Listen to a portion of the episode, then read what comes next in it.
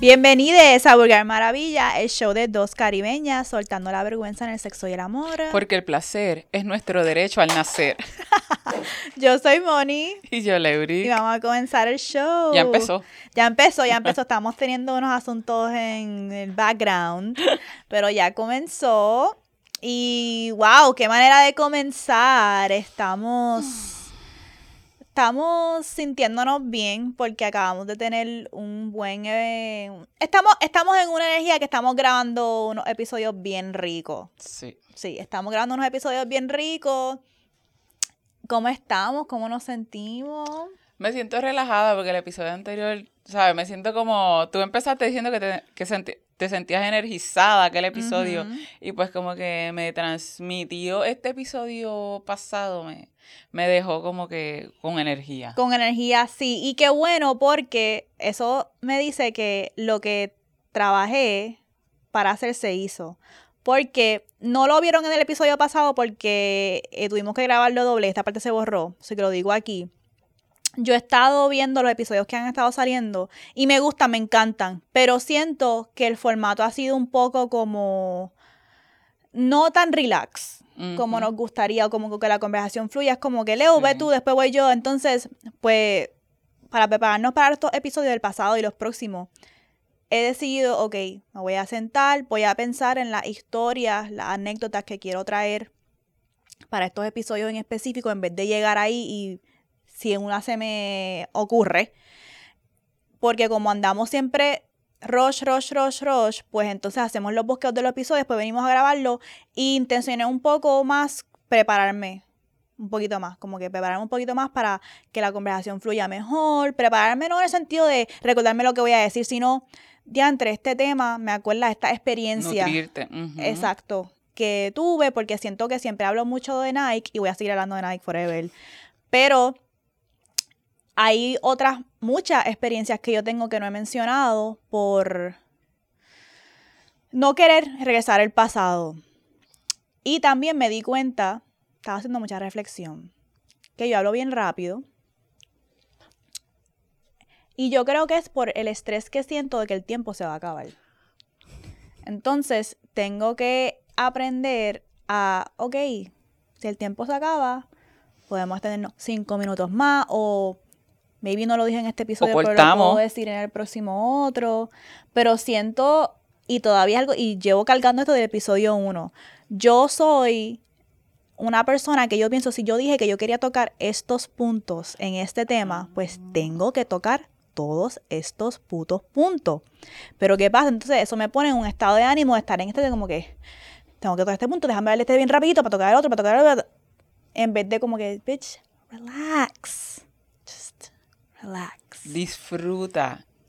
hay que disfrutarse el proceso. Yo Fíjate, eso que estás mencionando que, que, de prepararte, yo usualmente me gusta hacer introspección para tratar de traer una situación puntual, algo tangible, pero ah, muchas veces por el estrés del momento y el estrés del momento es de que estamos aquí, nos vamos por otro lugar, después rescatar lo que yo ya había pensado que podía traer, se llena de, de otros espacios. Yo trato de mantener un balance entre hacer introspección cuando estoy preparándome para el episodio, pero tratando de siempre tenerlo fresco, porque a veces me surge una algo mientras tú estás hablando y yo estoy que quiero prestar atención a lo que tú estás hablando, pero que no se me olvide eso para atarlo.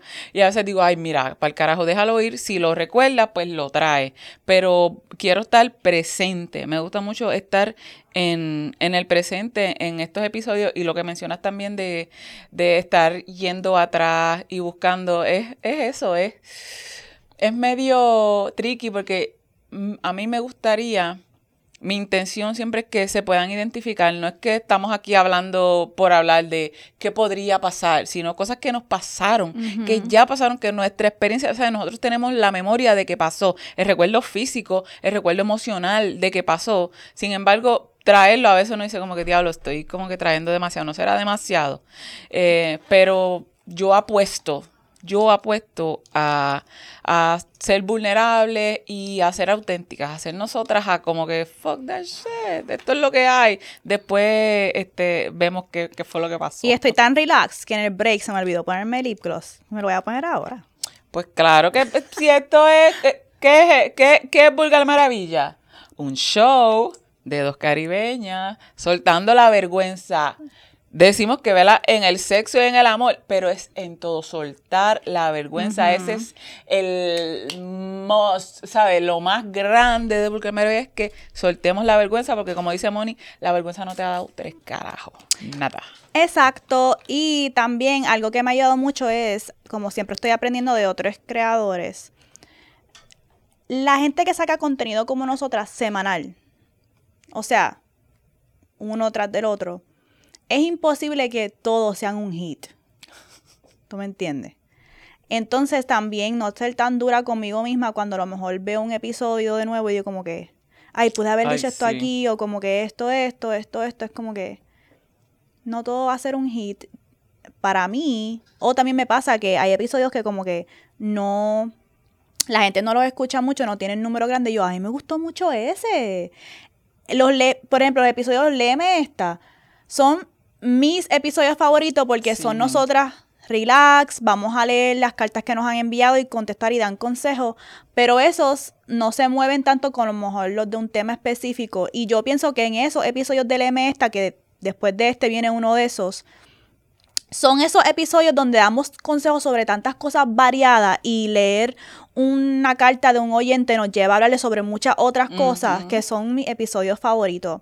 So, sí, así que estamos ready para hablar de el tema de hoy. Que el tema de hoy uh, lo hemos hablado de diferentes maneras. Lo hemos integrado en diferentes episodios que hemos hecho, como en el de por qué nos quedamos en situaciones tóxicas, cómo irnos de una relación, o episodios de cómo regresar y reconciliarte con tu pareja, todo ese tipo de temas. Pero estamos haciendo una pausa para hablar de esto específico de manera más profunda, que es cuando decir te amo no es suficiente. ¿Tú piensas que un te amo es suficiente? Claro que, ¿sabes? Un te amo es, para mí, es una palabra, ¿sabes? ¿Sabes? Algo simple, que si no tiene cierta connotación, cierta intención, eh, es como decir, mira, un bolígrafo. o, ay, este pelo. O mira. O sea, es nada, es vacía. Eh, te amo, decir te amo o amar, venga, ¿sabes? Eso es un verbo. O sea, eso no puede ser simplemente de te amo. No. Para ti no es suficiente. no.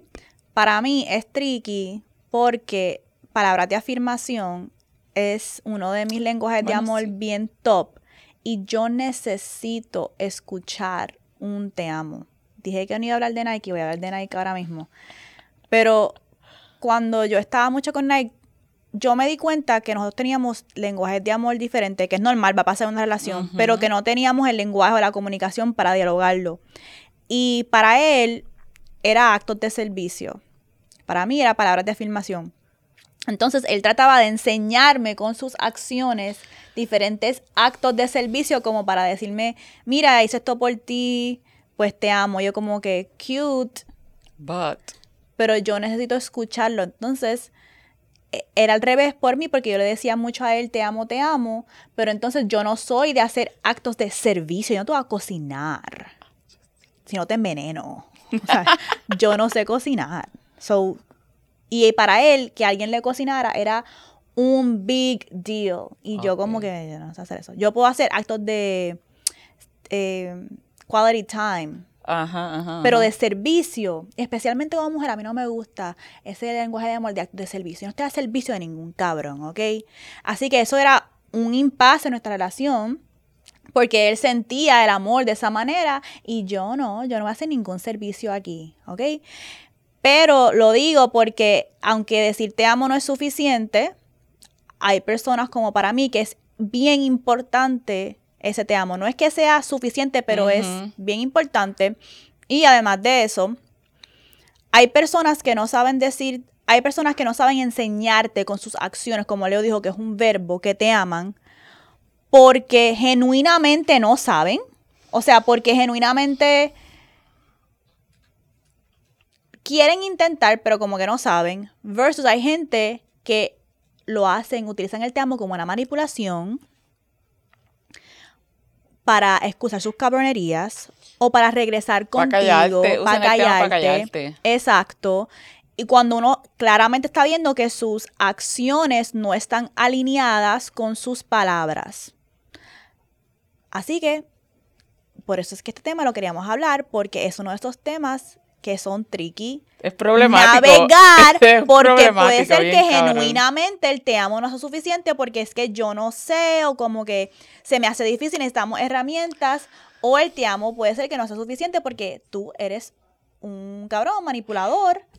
Es que, Moni, con el te amo, me voy a poner bien, bien cabrona con esto, porque es que Ay, Dios mío. hay te amos y hay te amos, y hay maneras y hay maneras, y el te amo es como un arma. Más que cualquier cosa, el te amo es como una you fo- heard it here first. El te amo es como un arma, vete pa'l carajo. Y. Puñeta, puñeta. Con un te amo te destruyen, con un te amo te construyen, con un te amo te levantan, con un te amo te callan, con un te amo, ¿sabes? Los te amo y es porque hay unas expectativas, pero ¿qué puñeta carga? ¿Qué hay detrás de un te amo? ¿Qué hay al frente de un te amo? De ese te amo en este momento de cuando yo te digo te amo primero, ¿qué yo espero? ¿Cómo yo espero que tú me respondas ese te amo? ¿Sabes? Oh. Un te amo. Esto es un campo de batalla, ¿sabes? El te amo es abrir la caja de fucking Pandora. Le ponemos, gracias por traer eso, le ponemos demasiado de énfasis a el te amo, demasiado. Tan así que puede joder la relación. Eso me acuerda a la primera vez que Carrie le dijo te amo a Mr. Big. Yes. Nosotros hablamos de eso. Hablamos de, en el otro contexto, cuando él le regaló, que ella le dijo, que ella fue que le dijo te amo, fue ahí. Fue Ahí en fue, esa fue la primera vez que ella le dijo te amo. Pero lo que pasó después de eso es que ella lo dijo y en el momento él no lo dijo para atrás. Ujú, Y exacto. se convirtió en un asunto bien grande, literalmente. El día después. en el elefante, ¿sabes? Ese se convirtió en el white elephant. Y literalmente el día después que ella le dijo te amo, ellas se reúnen como siempre a desayunar y ella dice, bueno, lo dije y él no me lo dijo. Así que estamos en el espacio de que van a pasar una de dos cosas. Él tiene hasta una semana para decírmelo si no esto se acabó.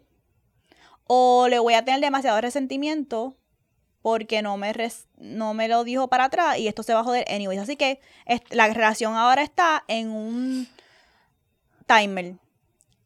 Y eso es bien tóxico. Exacto, hacia ahí es que yo quería llegar, puñeta. Y número uno es como que, cabrona, tú sabes que tú se lo dijiste y tú no, tú no lo... A minute. You didn't mean it. Like, tú sabes que fue que te cagaste encima porque te dio esa mierda de cartera y no supiste qué decir, le dijiste te amo. Así que tú sabes que para ti cuando tú le dijiste no significó nada. Así que cómo tú vas entonces a hold him accountable por decírtelo a ti para atrás. Tú lo que no, tú lo que no quieres es perder el orgullo o el ego. Tú lo que quieres es reparar el ego dañado y no es que es una relación o una cuestión de necesito reciprocidad con mi pareja. Eso no es una situación de reciprocidad. Tú no lo hiciste con el corazón. Ella So, se puso en una posición vulnerable y ahora necesita que la otra persona, que Vic en este caso, haga unas acciones para ella no quedarse o no sentirse tan expuesta.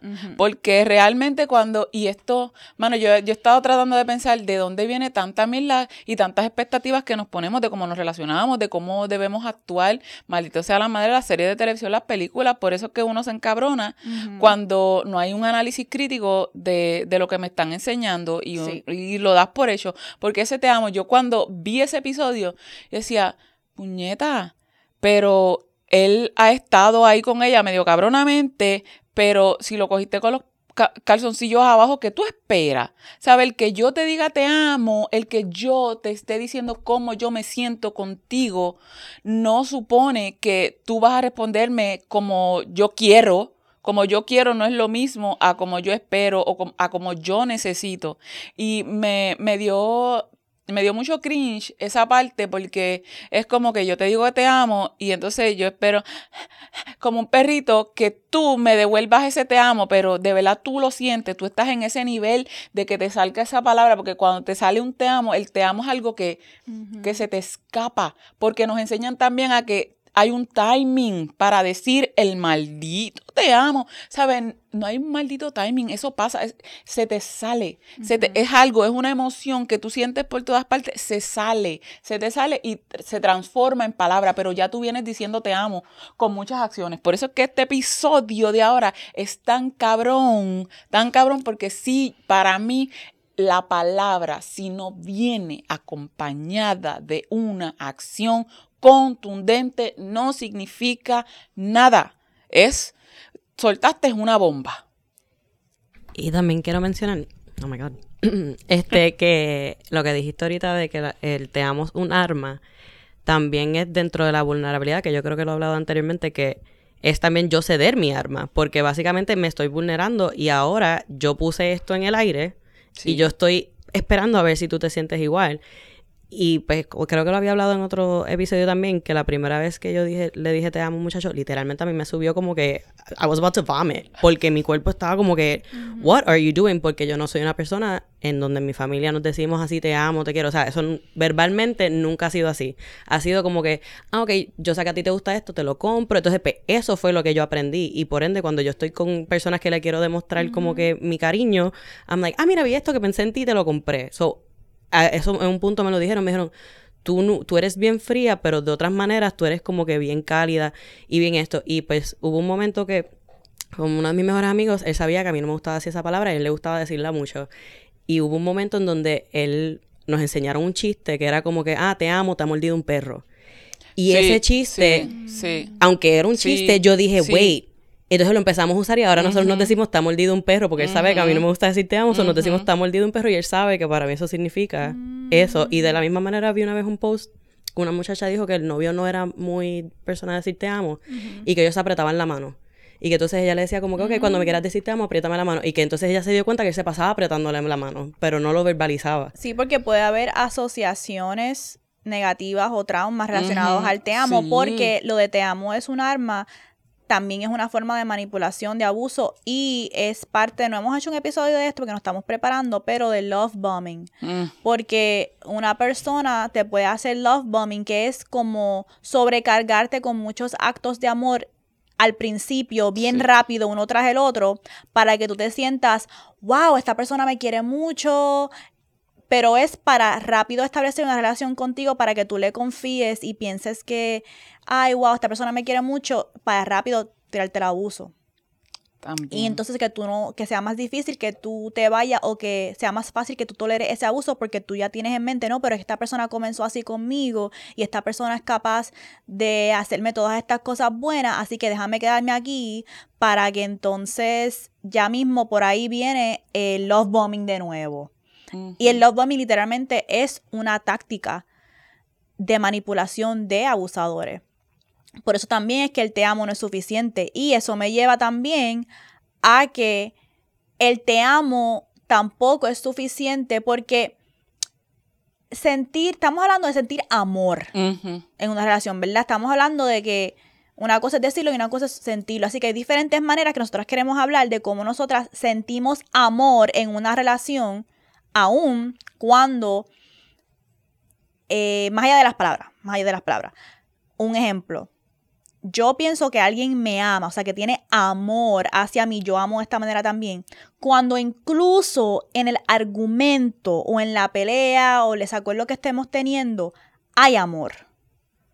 Porque yo no te voy a hablar a ti ni te voy a manejar a ti de la misma manera que con cualquier otra persona en la calle. Y no solamente eso, sino que, porque a veces nos pasamos, Pero nunca debe ser algo que alguien se sienta inseguro o se sienta que su seguridad está en peligro o como que, wow, transformaste a una persona que yo ni conozco en este momento.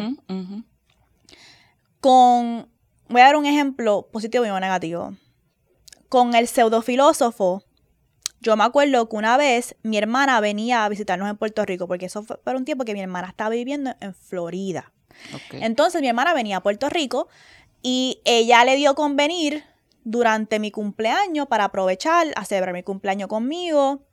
Y había hace tiempo un concierto, no sé si era de David Guetta o de Diplo, no sé. En Puerto Rico había un concierto de uno de esos...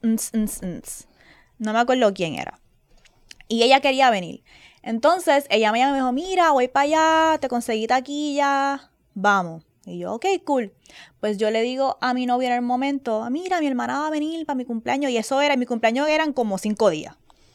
¿Verdad? Y él me dice, ese fue el pseudo filósofo, que te dije que he estado bien pendiente a Nike, pero que vengo por ti porque estoy harta de ver la gente en Twitter y en todos lados darte muchos retweets. ¿Es en serio? Como gente que estamos en comunidad con. como si tú fueses. Con razón dijiste aquello. Un dios o algo una, importante. Una luz de discurso de liberación cuando yo sé quién verdaderamente tú eres. Y la excusa de que eras joven cuando lo hiciste no aplica.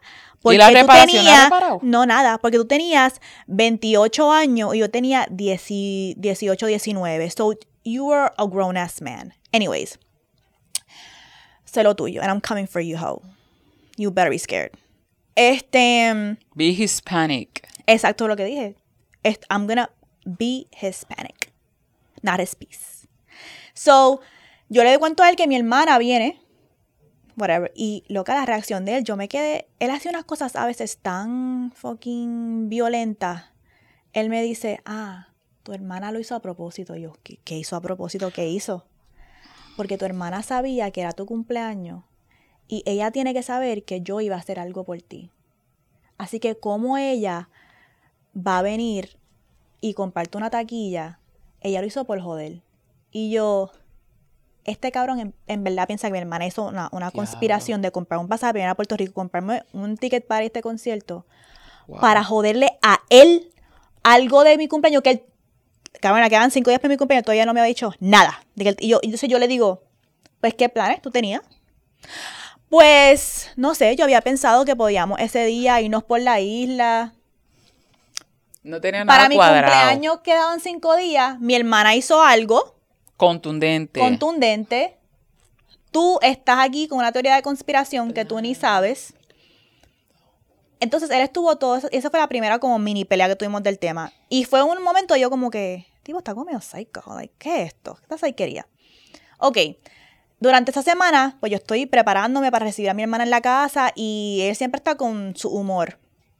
Pues él me llevó, hubo un día que como que cambió y me llevó a Click, creo que fue en el momento, y me compré uno, un outfit para el concierto. Y él me dijo, te lo compro, regalo cumpleaños. Y yo, ok, whatever. Entonces, el día, del, el día del concierto, mi hermana llega a Puerto Rico, todo bien. El día del concierto, mi hermana y yo nos quedamos dormidas. No fueron. Lo que pasa es que pasamos el día durante la, la playa. Tú sabes, cuando uno llega de la playa, que te, toca esa explotadera, nos quedamos dormidas y nos levantamos cuando literalmente, loca, como a las 3 de la mañana. Ya se había acabado todo. Olvídalo. Entonces, yo me levanto hasta la mañana y yo veo que mi celular está explotado por el mensaje de él y llamadas perdidas. Verdad que uno de los mensajes no decía, ah, ¿por qué no contestas? Jodia puta, yo sé que tú estás ahí meneándole el culo a esos chorros de bellacos con la ropa que yo te compré. Mm. Eh, y por eso es que no contestas. Espero que te disfrute esos bichos. Yo no sé qué carajo. Y yo, este, el feminista el liberación, justicia social, que a ustedes les encanta ese. Que bueno, eso no fue lo peor. Yo eso fue, ese fue el último, la última gota que colmó la copa de las cabernerías que ya habían pasado en la relación. Y yo he contado unas aquí. Y yo decidí que yo no iba a responder esos mensajes. Yo simplemente, ya, hasta aquí. Como que, hasta aquí. Pues ese verano él se llenó la boca diciéndole a todas nuestras amistades que teníamos en común, porque yo me metí con él bien chamaca, así que nuestro círculo de amistad era el mismo. Mi amistad era la- eran las mismas de él. Las amistades que sí en la universidad eran, eran las mismas. Él se pasó todo ese verano regándole rumores y regándole cosas a toda la gente en nuestro círculo, que yo era una cabrona, que yo se las había pegado, que yo este, lo había dejado sin darle ninguna excusa, eh, que yo lo había tratado bien mal. ¿Qué hizo eso? Me removió a mí de comunidad. Y cuando comenzó la universidad de nuevo, esa gente ya no era mi amistades. Y yo me quedé sola. Y yo era la mala. Y yo como chamaca en este momento tenía como que 19, 20 años, yo no sabía cómo manejar esta situación. Y así fue que ocurrieron las cosas. Así que esa fue una persona que me dice que me amaba, pero el argumento se transformaba y no solamente se transformaba, sino que he went out of his way para removerme a mí de comunidad, no tomar rendición de cuentas, double down en la cabronería violenta, machista que me hizo. Y ese te amo definitivamente no era suficiente.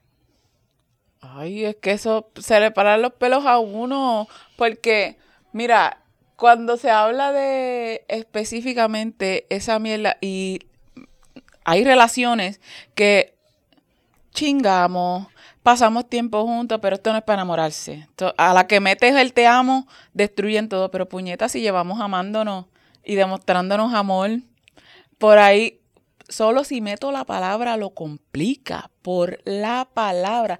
¿Qué tiene que ver la palabra? Y llevamos amándonos, y estoy diciendo amándonos porque es con acciones, pasar tiempo juntos, preocupándonos el uno por el otro, el uno por el otro.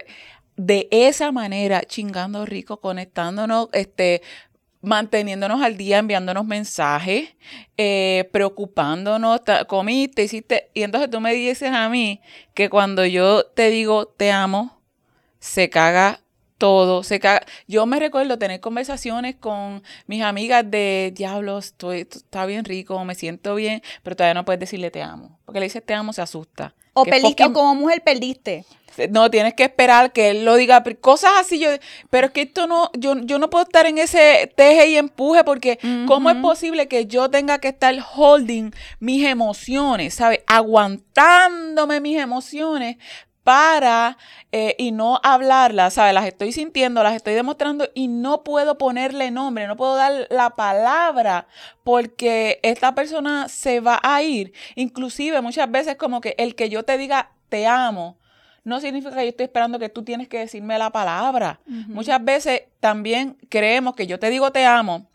Esto pasa mucho, esto, esto lo vemos en la serie. Yo creo que cuando Dani, Dani fue el primero que dijo te amo, pero literal, a él, yo no estoy diciendo que él no lo sentía, él, él dice que él lo sentía, pero se le salió, por eso que estoy diciendo, eso es algo que se te sale. Sin embargo, yo llevaba holding, yo llevaba tiempo holding el te amo, porque tenía en mi mente, si yo le digo te amo a este cabrón, se jode, probablemente, no importa cómo estemos, se va a joder, porque eso me enseñan las series, eso me enseñan las novelas, que tú tienes que estar, lo amo, pero... Que él que- sea el líder en la relación, incluso Por en favor. eso. Eso me acuerda a la canción de SZA, un putearte que no he traído, porque estoy escuchando el álbum todavía y me encanta, pero de Seek and Destroy, porque esa es una canción donde ella habla del amor como una guerra Mm.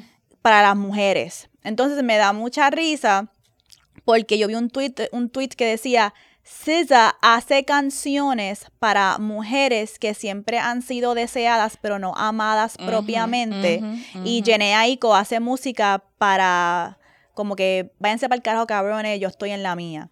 Y yo diablo, es verdad, por eso es que yo conecto mucho con la música de SZA y con este álbum, Sí. porque es eso, como que siempre sentirme deseada y Ay, utilizada, sí, pero no propiamente amada. Y en la canción Seek and Destroy hay una parte que ella dice, I can't stand it. The urge is so demanding. The purge so necessary. The art of war. God damn it. I'm drained. Y está cabrón porque el arte de guerra es algo que uno piensa que no tiene que tener en el amor con estos cabrones, pero sí como mujer una tiene un- el amor muchas veces con hombres cis heteros se Sí. siente como si uno está en una guerra, en una estrategia como que no puedo decir te amo todavía porque entonces después se cree que ya me tiene y después deja de hacer las cosas que tiene que hacer para ganarme y después los hombres no les gusta que la mujer sea muy clingy, así que déjame. Entonces es un constante como que... Es asco. y pedirle, tener que eh, pedir, ¿sabe? Querer que me diga ese te amo y que tú lo uses como alma y no me lo vas a decir porque no quieres mostrarte que estás rendido ante mí.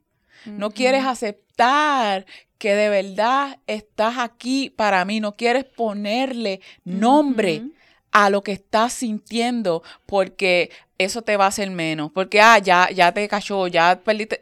Hay un montón de falsas ideas que tenemos sobre lo que significa el amor. Vemos el amor muchas veces como una posesión. Eh, me ama a mí nada más hasta que no me diga, hasta que no le ponga. ¿Y cuántas veces no nos han dicho te amo disfrazados para chingarnos nada más? Obligado. Y no solamente eso, sino que en mi situación, porque yo he tenido varias situationships, es el te amo también de, ok, tú me estás diciendo te amo a mí, pero la gente no sabe que tú me amas. Ajá. Porque you're loving me in the shadows. y entonces, mientras estamos en el shadows, tú me vas a decir todas estas cosas tan bellas y tan hermosas. Ah, pero ¿y por qué no te atreves a decirlo frente a todo el mundo? Demostrarlo. Dilo como que. Y haz que los. Demuéstrame que de verdad lo mundo. Yo quiero a alguien que lo quiera enseñar al frente de todo el mundo, pero que no lo enseñe. Es decir, yo necesito que mi relación esté como privada. So, yo quiero que tú me quieras postear, pero no me postees. ¿Tú me entiendes? So, no es que lo haga, es que lo quieras hacer, ¿verdad? Pero, mm, no sé. es, tricky lo que está diciendo, porque no, es desde su... No, porque es desde mi perspectiva, porque hay personas que dicen, no, es que yo no te voy a postear por esto, que si la privacidad, liar, liar, liar, liar. Pero quiero a alguien que me diga, tú sabes qué, vamos, yo quiero que el mundo sepa que yo te amo, yo lo voy a quitar a todas voces y yo, me encanta, no lo hagas. Pero ya sé que lo quieres hacer, eh, porque vamos a mantener esto íntimo, ¿tú me entiendes? So, eso, esa es la dinámica que estoy enfatizando. Por eso, y está eso también, pero por ejemplo, en mis situaciones, mm, como que había un círculo de personas que sabía de mi parte.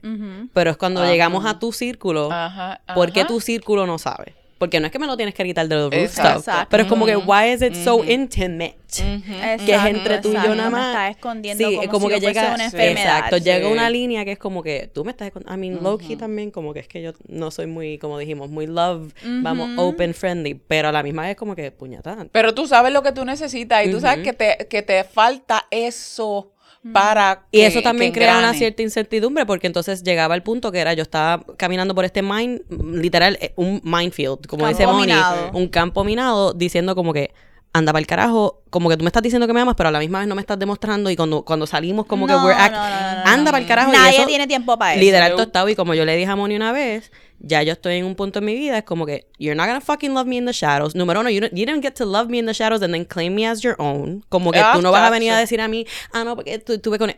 Porque ¿dónde estaba esa energía cuando estábamos juntos? Y tercero, ya como le dije a Moni la otra vez, hay un montón de cosas ya en mi vida que son tan inciertas que mi love life no va a seguir siendo una, una incertidumbre. Exacto. Hay, eh, hay que tener. De las, esto, es algo que yo sí puedo controlar. Lo que hablamos nosotras siempre de como que muchas áreas mías no las puedo controlar. Pero esta sí.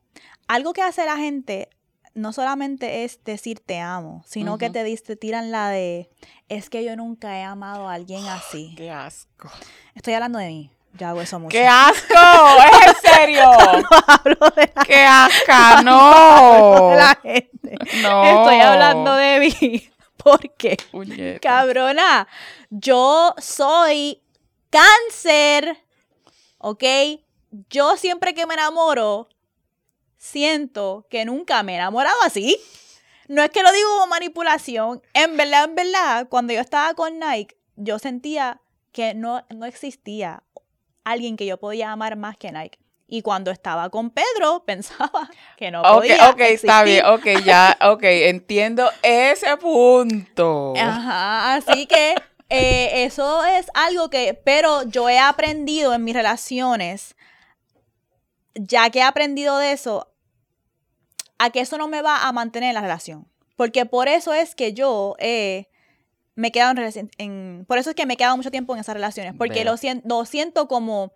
Es que no hay, no posibilidad de que yo ame a otra persona como ama a esta persona. Así que me voy a quedar aquí. Y ya yo sé que esos son trucos que yo me digo, son, son cosas que he aprendido de mí misma para no mantenerme en ese ciclo. Pero también lo que tú estás diciendo suele pasar, porque por ejemplo a mí me pasa de que la primera persona de la que yo me enamoré, oh my God, no fue, o sea, el sentimiento no fue el mismo con la segunda persona. Que incluso al punto de que yo no me di cuenta que yo estaba enamorada de la segunda persona hasta que estuve hablando con una amistad y le digo, no, porque estaba sintiendo esto y esto. Lo... Entonces, like, ¿tú no te has dado cuenta que tú estás enamorada de él? I'm like, wait a fucking minute. Porque también eso es otra, yo me denial siempre. Pero era, la primera fue con tanta ansiedad, tanto como que adrenalina, que cuando el otro fue como que más peaceful, I was like, ah, no, porque como no se siente como la otra, pues no, es, lo mismo. Pero I was in love, it was just like a peaceful, more mm. chill one. Yo, pues no será eso. Yo traje, yo traje esto a un putearte, no sé si lo hablé en putearte, pero lo hablé definitivamente en el story de Vulgar Maravilla, pero hay una serie que se llama Love Story creo que se llama, o se llama Love en HBO Max y cada temporada es una historia de amor diferente. Y la segunda a mí me encantó porque toda la temporada ya estuvo esperando ese momento. Como que yo sé que yo voy a, esta es mi persona, esta es mi alma gemela, porque voy a sentir la... ¿Cómo se dice? Lo... Ah, los sparkles, el, el, la sensación. Los fireworks. Ok. Exacto, Love Light. Y el final de la segunda temporada, spoiler alert, la persona con quien ella se quedó, ella, y me encantó porque ella dice al final, no me acuerdo exactamente las palabras, pero era algo como, está cabrón porque siempre nos enseñan que el amor se tiene que sentir como fireworks, pero yo me he dado cuenta que me enamoré de esta persona y encontré a esta persona porque sentía lo opuesto. En la paz. Porque sentía paz, porque sentía una cotidianidad llevable, y no es en esta energía de satisfacerte con lo básico, que, que no haya, no, no, no, es más como yo me siento aquí, wow, esto es un día relax en la playa, en la mía. No es bombillas y platos, ¿sabes? No es eso. Estás bien cómoda. Exacto, porque nos enseñan que el amor tiene que sentirse así. Es, por eso es que yo vengo diciéndote que nos enseñan un montón de maneras en las que, que se siente el amor, que cuando lo experimentamos nos damos cuenta que sí y no, y que se siente diferente y que se puede, hay personas que te lo demuestran y que te llevan a otros lugares, ¿sabes? Que, que te lo muestran de manera diferente ese amor. No sé si les pasa, estamos hablando aquí como que de, de este amor romántico de pareja, pero a mí hasta decirle te amo a mi familia, a mi familia, como que a mi madre, un te amo, eso, eso, no me sale tan fácil. Yo siento que me sale más fácil decirle un te amo a mi pareja o a la persona que me gusta, con la que, mm. que decirle te amo a mis hermanas, ¿sabes? Que cogerle y decirle, Hacho, tú sabes que yo te amo, de hablar, y hablo de ese amor, yo siento, yo he sentido amor por amistades que a las que yo nunca les he dicho te amo. Nunca les he dicho esa palabra y para mí sí es importante decir la palabra porque ya yo te llevo demostrando con actos, con mis hechos, con mi presencia que te amo. Pero decirlo es hasta cierto punto me da hasta vergüenza reconocer que yo estoy rendida porque un te amo, un te amo mío, de la manera en la que yo siento que es ese amor que es que yo estoy aquí para ti, significa estoy rendida ante ti y estoy para que sean contigo, ya sea que si eres mi amiga, si eres mi amigo, si eres mi pareja, si eres quien tú seas, si yo te digo un fucking te amo, ya yo te lo, ven, te lo he venido demostrando, pero el que yo te diga el te amo es todo lo que yo te he demostrado se resume en esta palabra. Mm, yo, ah. No, que también quería decir que, por ejemplo, yo, como les había dicho, a mí se me hace bien difícil decir eso, pero incluso con mi familia, porque en mi familia los adultos lo que decimos es, te quiero. ¿Qué es eso? Te amo. No, no, no. Pero una de mis familiares, cuando mi ahijada, que es chiquitita, yo no tengo hijos, pero ella cuando nació, pues yo la cuidaba mucho. Y llegó un punto en donde la nena me empezó a decir te amo y un día yo le dije te quiero. Y mi sobrina was like, what the fuck, ¿qué te pasa? Como que that's a baby. Y yo, ah, DH, es verdad. Entonces, pues la nena como que me lo seguía diciendo y después, random, sin, sin que ella me lo un día, yo dije como que, ah, te amo. Y mi sobrina, oh my God, tú lo estás diciendo. Y yo, es que yo me di cuenta que ella no tiene, o sea, no hay nada negativo. She's a baby, como que eso es amor puro. Literalmente lo que ella me está diciendo y me está expresando me ayudó a mí a yo poder también decir, oh, wow, yo sé que lo tuyo es puro y que no tiene ninguna mala intención detrás de eso, yo te lo voy a decir libremente y feliz. Hubo un tiempo de mi vida que yo creía en el amor incondicional. Ya eso pasó. So, cuando Leo dice, cuando yo digo que te amo es que estoy rendida, estoy aquí para lo que sea, ya eso no es así para mí. Y lo reconozco porque pienso que como mujer eso no nos sirve. No, no, nos sirve. Ujú. Entonces, hubo un tiempo que yo me daba mucha, me daba mucho orgullo decir que yo era ride or die. Ahora yo soy die and die. Like, tú te vas a morir y, yo me- y nos vamos a tener que matar si tú jodes conmigo. Y mi amor es condicional. No es lo que tú no puedes hacer lo que te dé la gana, y yo no te voy a poner lo que te dé la jodida gana y Tampoco. tú no vas a recibir mi amor no importa qué ocurra. Ujú. No. Y incluso con todo el mundo, hasta con mi hijo. Claro, hay niveles Claro. y hay niveles. Hay un alto rango, en un espectro de tolerancia y de cosas, ¿verdad? Diferentes relaciones. Obvio. Pero ya yo no soy ride or die. No, eso no nos sirve y yo... Es que eh, no sé cómo expresar esto, porque sí, el amor se supone que uno lo sienta como, wow, esta persona no me va a juzgar, está aquí para mí en lo que sea, pero seamos honestas. Eso no es expectativa. lo que Eso es expectativa sea. también. No es lo que sea, no es incondicional y si está duro, puede sonar crudo decir es condicional porque tú no le puedes dar licencia a nadie a Claro. que sienta que siempre va a tener acceso a tu amor, no importa qué, no, no, no, No, no. no. Así que yo, yo dejo eso bien claro desde el principio, tiene que ver con el proceso de sanación que yo he tenido, de darme cuenta que cuando yo me enamoro es así. Y hay cosas que puede ser que yo me diga que no voy a hacer y las hago por amor, pero hay cosas que no. Claro. Hay Tiene cosas su límite. ah, Exacto, tiene, tiene sus límites. Pero yo sí soy incondicional o lo que se para muchas cosas. Si yo, lo que hemos hablado antes, si yo lo tengo, tú lo necesitas, you can have it. Todo lo que es mío es tuyo, Sí. Pero hasta eso. Pero no es para que te pisoteen, no es que yo me rindo para que tú me pisotees, es que yo me rindo para que tú sepas que mis almas están bajitas, pero eso no significa que yo no te voy a tirar, que yo no voy a ir tras de ti si tú me jodes, O si es tú me que- pisoteas este amor o es que yo me rindo porque sé que tú no me vas a pisotear. Exacto, que me estás cuidando, que está, que vale esto, que este te amo, que todas mis acciones tú las valoras, que haya esa, para mí la reciprocidad es lo más contundente del mundo, de verdad, lo que es la reciprocidad, que yo te doy, tú me das, simbiosis, ¿sabes? Estamos, todos ganamos, that it is what it is, eso es lo que, eso es, esa es mi, mi utopía, ¿sabes? Yo te doy, yo me entrego de la misma manera así, tú me recibes, tú te entregas, tú agradeces. Y eso tiene que ver mucho con cuánto espacio damos en una relación para el proceso de sanación de alguien. Porque esta es otra manera que yo me siento que el amor va más allá de las palabras de te amo, que es estoy con alguien que no vino sanada o sanado, sanada de la relación, porque nadie llega a relaciones sanado, sanade. Pero sí hay niveles y hay niveles de procesos de sanación y hay ciertas cosas que yo puedo identificar rápido en una persona. Oh, no, no, no, no. Estás pasando por un proceso que ya yo Pasé. Y no es que yo estoy completamente sanada, pero este proceso que tú estás pasando, ya yo aprendí de ahí, yo no puedo regresar ahí. Eso, de nuevo, es tricky manejar, porque hasta cuánto espacio damos para la sanación de otra persona, cuando uno también está en sus procesos de sanación. Mm, Eso me ha- y esto tiene que ver algo, chacho, esto no tiene que ver con relaciones, pero tiene que ver hay una muchacha que yo me veo reflejada en, pero veo mi reflejo de joven, Ante- de Moni Uf, joven. Ajá. Entonces hay ciertas acciones que ella hace que me molestan y tengo que admitirme que me molestan porque es un espejo de yo verme es. lo patética y débil que me veía de joven. Qué duro.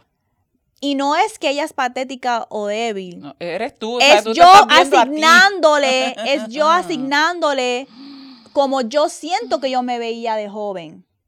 Entonces, pero lo pude, est- estos son cosas que fuerte. pasan en tu proceso de sanación, lo pude Ujú, identificar yo, pero ¿por qué me molestó esto tanto? En verdad no fue un big deal, Ujú. no es eso, diablo, no es, es que no tiene nada que ver con ella, Qué cosa es cabrona, que ella está pasando su proceso de encontrarse, de sentirse más confiada en sí misma, de crecer, Ujú.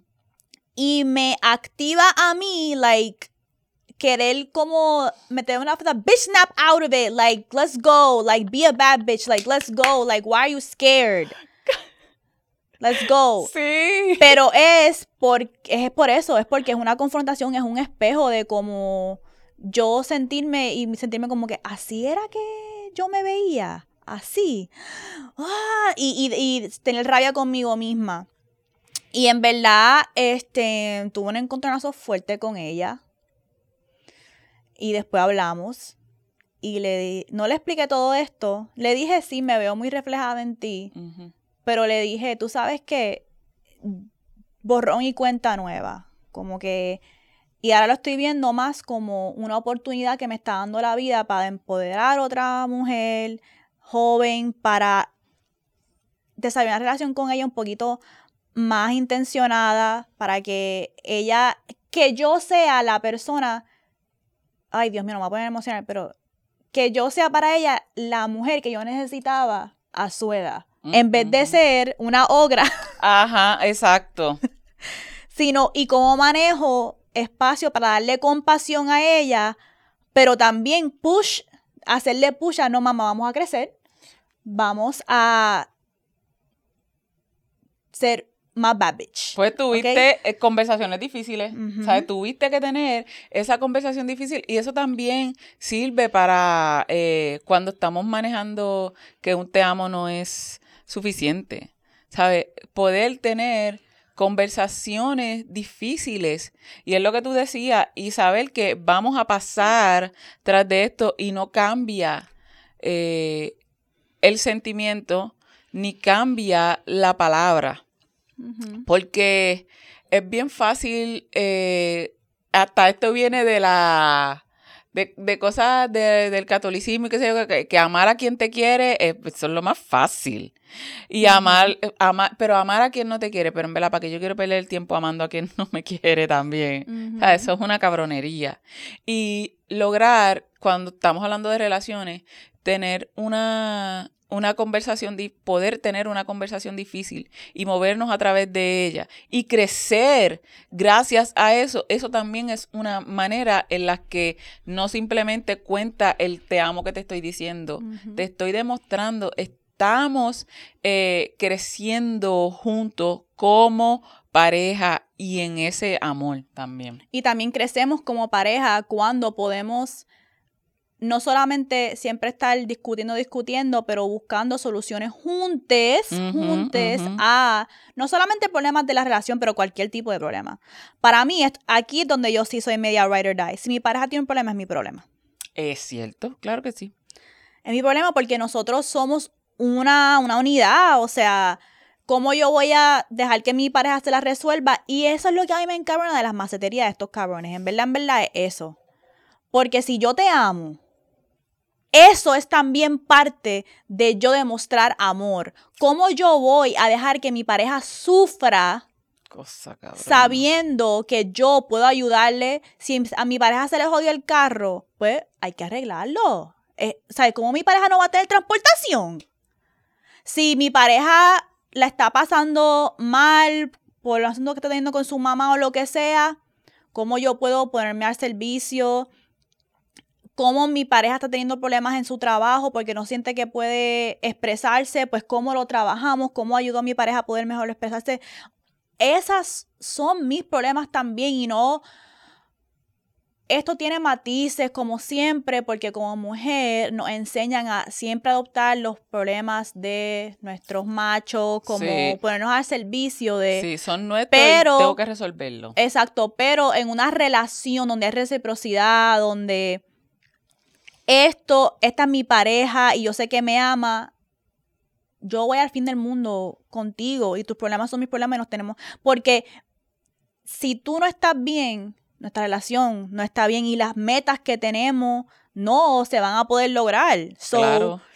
eso también es parte de uno sentirse que el te amo va más allá de las palabras. Y lo que dijo ahorita es otro de los puntos porque eso fue yo ser sensible a las cosas que me triguean, a mis inseguridades y poder en el momento catch myself, ¿verdad? Y no, y eso, también pasa con nuestras parejas, pero hay veces que nuestras parejas tienen ciertos comportamientos que nos uh. activan cosas en nosotros. Y es un momento de uno pensar, ok, esto es algo que en verdad me molesta, esto es algo que me está activando, algo que yo no he trabajado. Y estar consciente y ser sensible de eso y trabajarlo es otra de las maneras que podemos hacer que ese te amo sea no solo de palabras, sino que se sienta.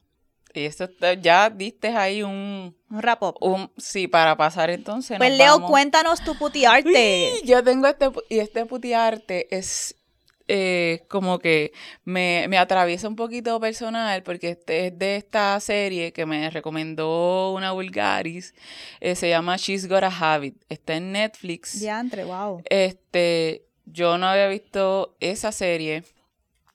Y me encanta mucho porque está centrada en esta mujer eh, afroamericana con su peculiaridad. Ella es una artista, ella es una pintora, ¿verdad?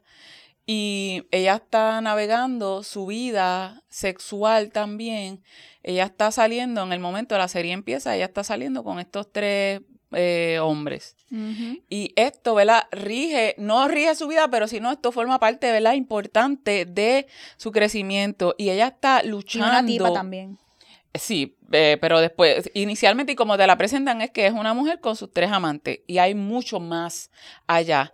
Pero, ¿qué pasa? Lo que a mí me, lo que, donde me toca la fibra es que es ella tratando de ser ella por sobre todo, con sus faltas y con su, con, con toda la bondad, con todo lo bueno y tratando de ser fiel a sí misma. Y mm, me hace, me siento tan identificada con ella porque es como ella dice que hay de malo, porque siempre le están hasta sus amistades, ah, porque tienes que tener tres hombres? ¿Sabes por qué? ¿Qué hay? ¿Qué es eso? ¿Por qué tú necesitas eso? ¿Cuál es tu problema? Como si tú tuvieras algún problema y tener esa conversación de y yo mirar para adentro de por qué yo estoy interesada en ciertas cosas, por qué yo quiero explorar eh, mi sexualidad de ciertas maneras, por qué quiero eh, intentar otras nuevas maneras de relacionarme con la gente, por qué quiero hacer ciertas cosas en mi vida. Y yo la veo ahí, aunque es un personaje, es como que, puñeta, esto es lo que deberíamos estar haciendo todas las mujeres y femmes de este mundo, tratando de sernos fieles a nosotras porque tenemos muchas indicaciones, muchas maneras, hay como un blueprint que hay que seguir de lo que es ser mujer y cuando vienen estas personas que rompen y no quieren seguir lo que está establecido, es como que tú tienes un problema. No, yo no tengo un problema. El problema me lo ocasionan ustedes que no pueden entender que yo quiero atravesar este mundo de manera diferente. Y yo me encanta, me encanta Nola Darling, ese personaje.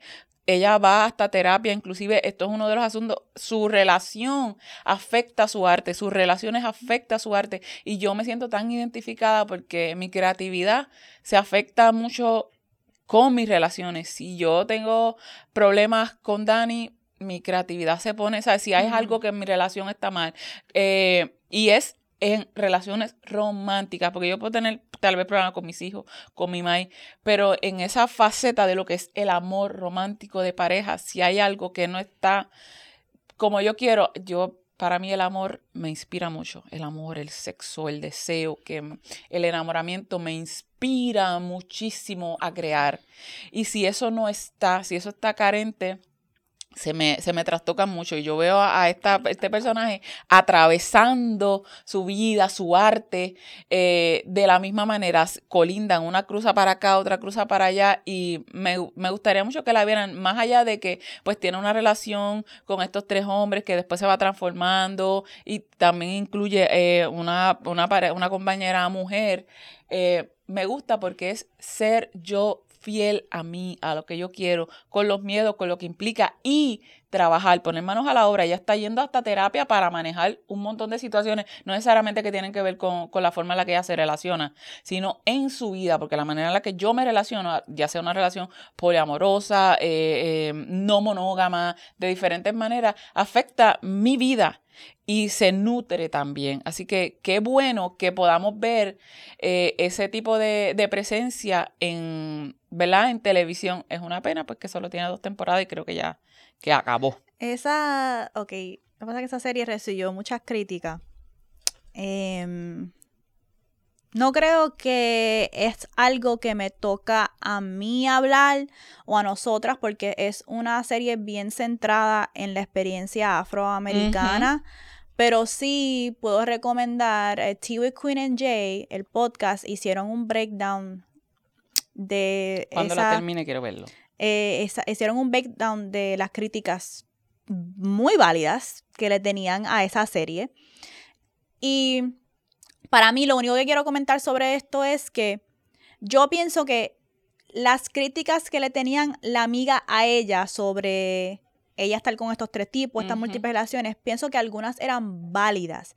El problema es que cuando estamos tratando de, tener estas conversaciones reales con nuestras amistades, metemos lo que es la vergüenza. Porque ellas lo que querían hacer es hacerla a ella sentir como vergüenza por la, por la situación y como, ay, y es un extremo y el otro extremo. Está, está el extremo de poliamor que es como ay, esto es lo mejor del mundo, hay que liberarse. Entonces están las amigas en el otro extremo de la monogamia, de, ay, pero porque tú necesitas estos tres tipos, en vez de tener una conversación con matices y como amiga de... Eh, porque hubo un tiempo en la serie que ella se perdió en esos tres tipos. Claro. Y ella se dio cuenta, en verdad yo me estoy liberando o esta es otra manera en la cual estoy evadiendo mi responsabilidad de sanar y hay cosas que ocurren en trastocar la vida de personas cuando tú no estás intencionando el poliamor de cierta manera, que, no es no es que no es que en su esencia el poliamor sea bueno o, sea mejor o malo. No, es cómo nos relacionamos, sea en la monogamia o en el poliamor. es, importante, hay que tenerlo intencionado, que no es lo mismo que si las amigas lo hubiesen dicho como que mira, ten esto en cuenta, ten esto en cuenta. Claro, pero le ah, ah, tiraron. porque entonces ahí uno se cierra y no quiere entonces tener la conversación. Después no le cuenta y después hace cosas peores porque por eso estamos viendo a una persona que está tratando de ser fiel a sí misma con sus matices, con lo bueno y con lo malo, pues, pero tú me estás tirando vergüenza, entonces después que yo te voy a contar. Exacto, no. Eh, pues sí, chequenla. Voy a chequear esa crítica también. Esta vez primero y después voy a. Por eso no hoy sí Sí, yo no voy, yo no voy a. Yo, ah, me lo me imaginé que había algo porque ya yo vi un par de cosas y yo decía, pero. Sí, esa serie tuvo un backlash, mucha crítica. Pero por eso me fui por específicamente lo que me, lo que me gustó que es de ella como artista y siendo fiel así. No todo lo que. cosas que puedo ver porque pues no estoy como que tan adentrada para poder hablar de eso, ni, ni me toca. Me acuerdo porque eso fue, esa serie salió para el tiempo que yo empecé a escuchar el podcast. Fue como, wow, cuando estuve en Filadelfia. Y me acuerdo acompañar a TV Queen and Jay cuando estaban haciendo el review de la serie. Eh, eh, ya tiene más de como cinco años. Sí, fue en el 2017 yo creo que algo así. Sí, me acuerdo de ese, de ese tiempo. Este, pero creo que sí es importante visualmente ver una mujer y una mujer negra permitirse el espacio para explorar su placer en maneras no tradicionales. ¿Cómo hicieron eh, la presentación de ese tema? Pues, ah, pues ahí es donde uno se da cuenta que oh, por eso tienes que tener ciertas personas que estén escribiendo las narrativas en ese espacio para que se produzca y se cuenten esas historias bien. Por eso es que una historia, una serie que yo, pienso que yo pienso que hace eso muy bien, la hablé en el episodio pasado es Sort of. S-O-R-T-O-F. En HBO Max. Cuentan. E, está bien buena. Pues rapidito voy a mencionar mi mojadera. Mi mojadera es como una mojadera y secaera. Es como las dos a misma vez. Ya mismo mi papá viene a visitar. Y si están viendo esto, lo más seguro ya vino a visitar. Seguro. Este, viene a Puerto Rico. Yo no he visto a mi papá en como tres años. Así que estoy bien emocionada de verlo porque mi papá y yo tenemos una conexión bien bonita en términos de que mi papá y yo conectamos mucho con la música. Eh, mi papá con Adrián es como se convierte en otro niño.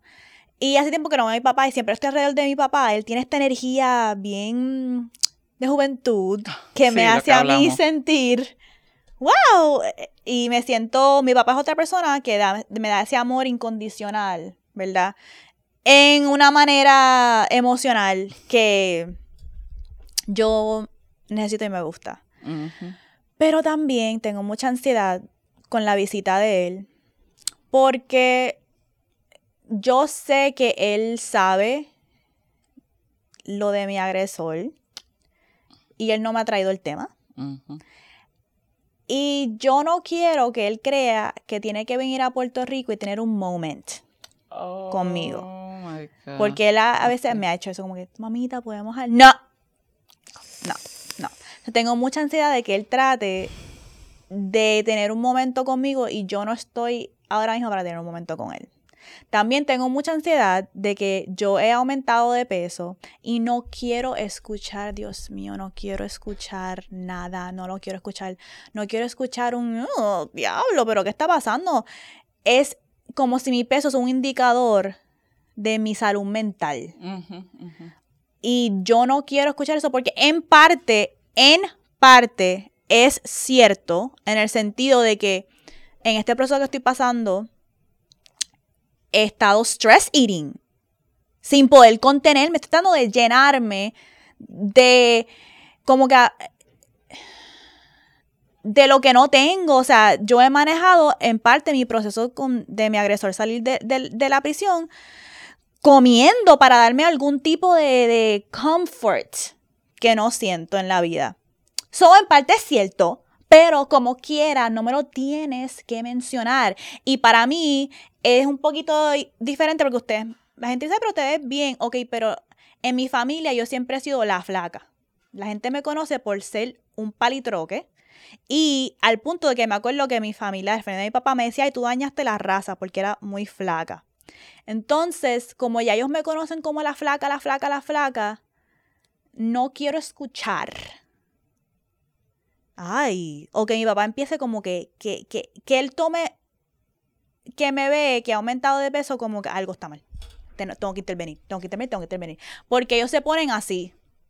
Entonces, es como, como yo manejo las emociones de que estoy, quiero ver a mi país porque no lo he visto en tres años.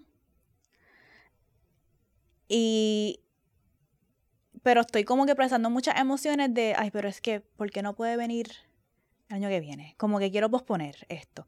Entonces, ¿cómo yo aguanto espacio para pasar tiempo con mis familiares y con gente que amo sin estar preocupada? Ay, no sé, no sé. Es, es como bittersweet y me está causando mucho estrés.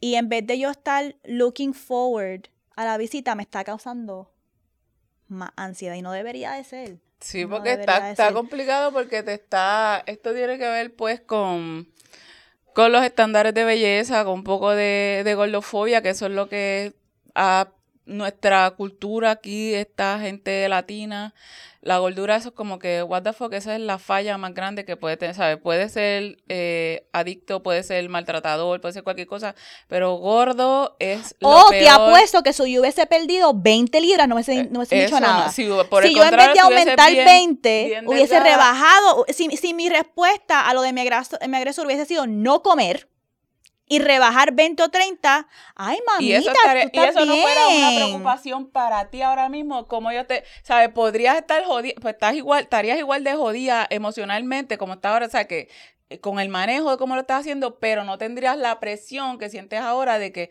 tu país sabes que va a venir tras eso, porque ya uno conoce a la familia, sabe que eso es lo primero que va a decir y no vas a tener que setear el límite rápido. Eh, así estoy, silencio, no quiero escucharte. Esa es buena. Porque de verdad, decírselo que no venga, no le des espacio ni nada, porque ya tú tienes bastante cosas arriba. No dejes que esto que no tiene nada que ver ahora mismo contigo, literalmente que no es algo que tú necesitas, te afecte de esta manera. ¿Quieres ver a tu papá? Se lo dice, papi, aumenté de peso, no quiero que hagas comentarios de mi cuerpo, punto, porque si no me vas a hacer sentir incómoda. y voy a tomar ese advice y les contaré cómo me fue. Sí, nos ¿ok? cuenta. Y, como te digo, la gente te puede decir, te ves bien, la gente te ve bien. Si tú tienes, no importa, puede estar como sea, lo, lo que te diga la gente es bien raro que te pueda... este, Exacto. Y también en ese tema yo he pasado también por esa situación porque yo también siempre he sido una persona gorda que he trabajado de maneras no saludables y empujada por una persona, no voy a tirarlo al medio de quién fue, pero por- empujada por una persona que constantemente me estaba diciendo, hablando sobre mi, peso, y cuando finalmente rebajé y llegué al peso que se supone que estuviera, Mm. lo hizo de una manera que me enfermó y mi cuerpo Wow. se veía bien débil. ¿Y cuál fue su comentario? Te ves enferma. Te ves que te estás muriendo. And No I'm joda. like, what the fuck is going on? No comenten en mi cuerpo. Nadie te preguntó. Y por eso, es que yo también tengo mucho cuidado ahora, que es algo que estoy trabajando que me di cuenta. Cuando yo veo que personas pierden mucho peso, yo trato de Nada. no mencionarlo porque yo no sé cómo llegaron ahí. Exactamente. Y para evitar y no glamorizar algo como Y que, wow, reforzando qué la bueno, idea, qué bueno que exacto. hiciste eso tan malo para ti Sí. y que a lo mejor fue algo traumante, que- porque te ves espectacular. Como que tu No. cuerpo antes no era válido y Exacto, ahora sí. y de repente ahora sí. No, ya, mm, cuidado. Así que éxito con eso. Les, dejo- les dejaré saber. Pues entonces ya estamos aquí para decirles que si nos quieren seguir apoyando, nos pueden apoyar en patreon.com slash vulgarmaravilla, donde tenemos episodios bonos al mes y también nos pueden seguir en nuestras redes sociales en Twitter, Instagram y TikTok at vulgarmaravilla. También pueden seguir nuestro backup por si acaso nos tumban la página en estas redes sociales de censura en Vulgar Maravilla underscore backup en Instagram y nos pueden seguir en nuestras redes sociales personales a mí en at soy la Moni, Leuric underscore Valentín. a la producer en at it's Melon Mel's y Leo Ciérranos. Una vez más nos vamos recordándoles como siempre que la guerra sucia, el sexo, nunca. Bye.